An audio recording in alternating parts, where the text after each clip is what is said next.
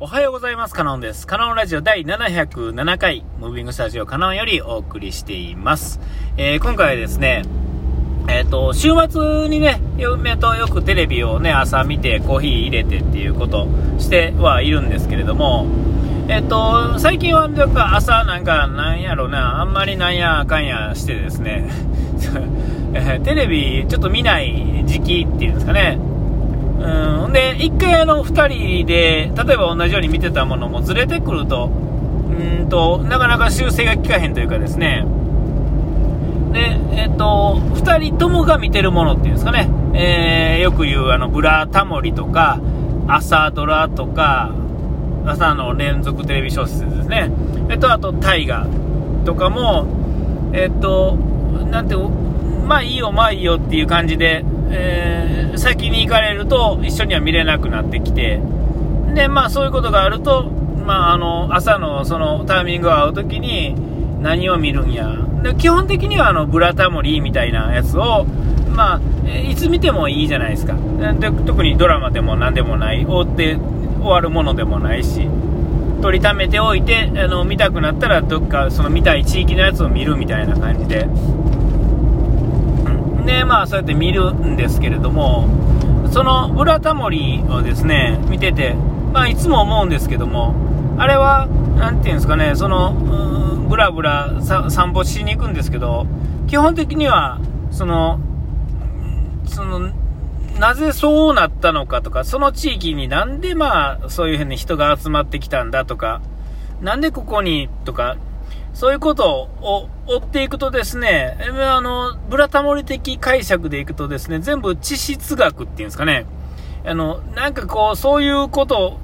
につながっていってますよね。最初はそうじゃなかったと思うんですけども、まあ、タモリがそういうのがちょっと好きやっていうのもあって、だんだんそっちの方向に振ってきて、それが最近はきつめになってきて、もうそっから見ていこうみたいなところに、今や、もうすっかりなってしまってて。で、その、ね、断層がとか、段丘がとか、ね、あの、そういうことがね、何でもこう、その土地ありきっていうんですかね、そこに、それがそうなってるから、えっと、そういうものが出てきて、そこ、そういうものが出てきたとか、そういうことによって湖ができたとか、ね、そういうのがあって、こういうところが昔は海だったとか、なんかそういうのがベースにあるから、ここには人が集まってくると。なんとかが採掘できるとか、なん水がここに集まってくるとか、ね、ね、そういうことがベースにあって、えっと、なんでも、えーその、あるわけですよね。歴史自体も、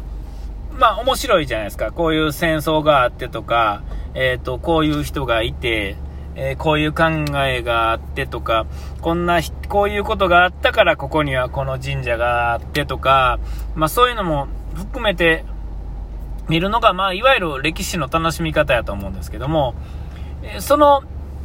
じゃあなぜそこにその時にそうやったんかっていうのに、えー土地の仕組みっていうんですかね、えーここに集まらざるを得ない理由っていうんですかね、一見山の中で人なんか集まりにくそうやのにとか、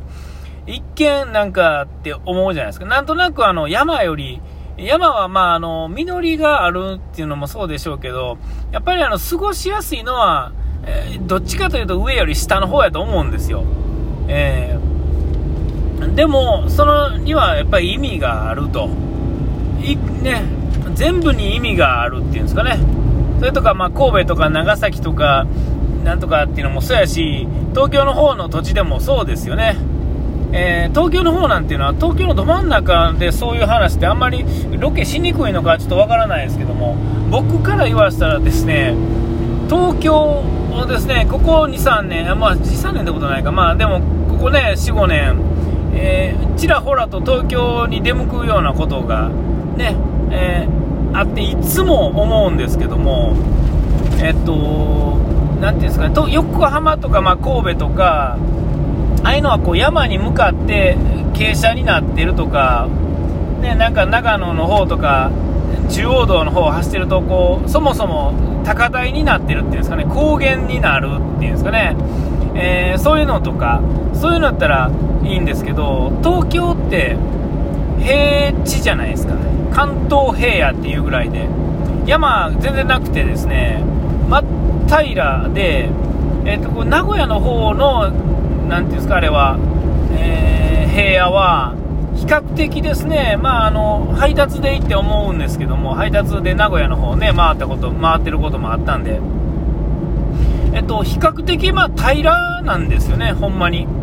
え鳴らしてるのか鳴らしてないのか、なんか理由はわからないですけども。で、東京はね、配達じゃないんですけど、まあ、遊びとかでうろうろうろうろ、しかもあの電車とかじゃなくて、あの結構歩いたり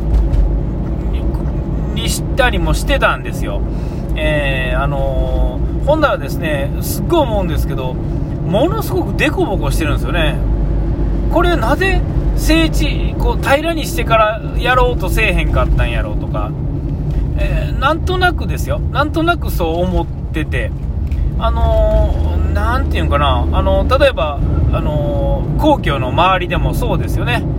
東京駅から、あのね、あの皇居の入り口とか、えー、まあそうですけど、そこからですね、あの左回りっていうんですかね、あっちの方行って、国会議事堂とか、あの霞が関の方の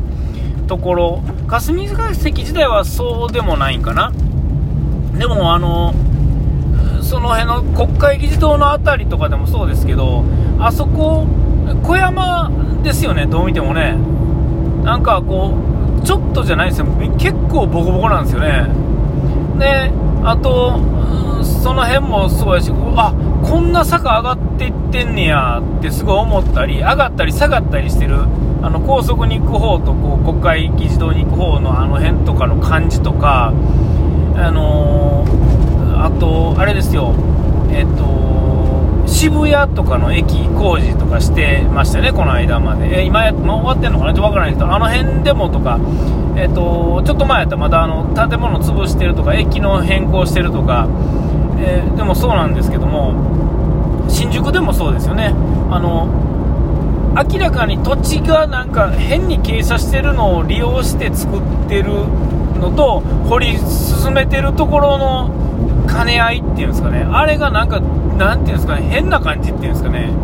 1階 ,1 階で降りたつもりがまだ1階下にはもう1個地面があるみたいな上にも地面があって下にも地面があってどっちも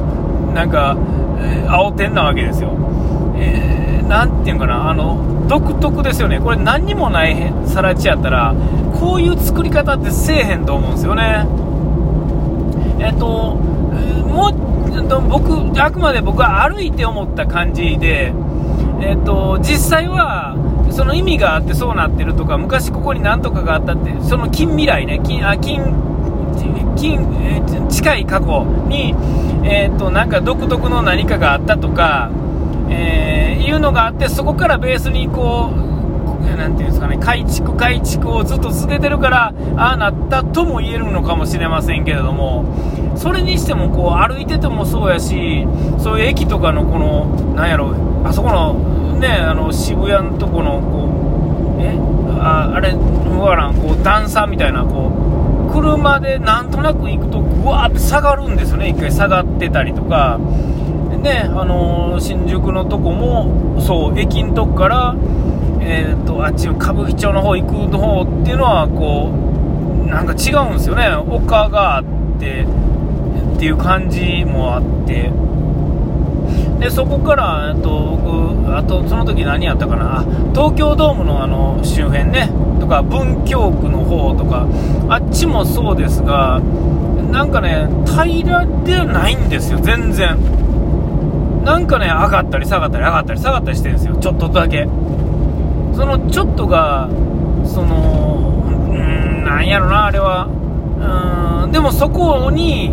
沿うようにこう家は建ってて平らじゃないんですよね。基本的に真っ平らな道路のところって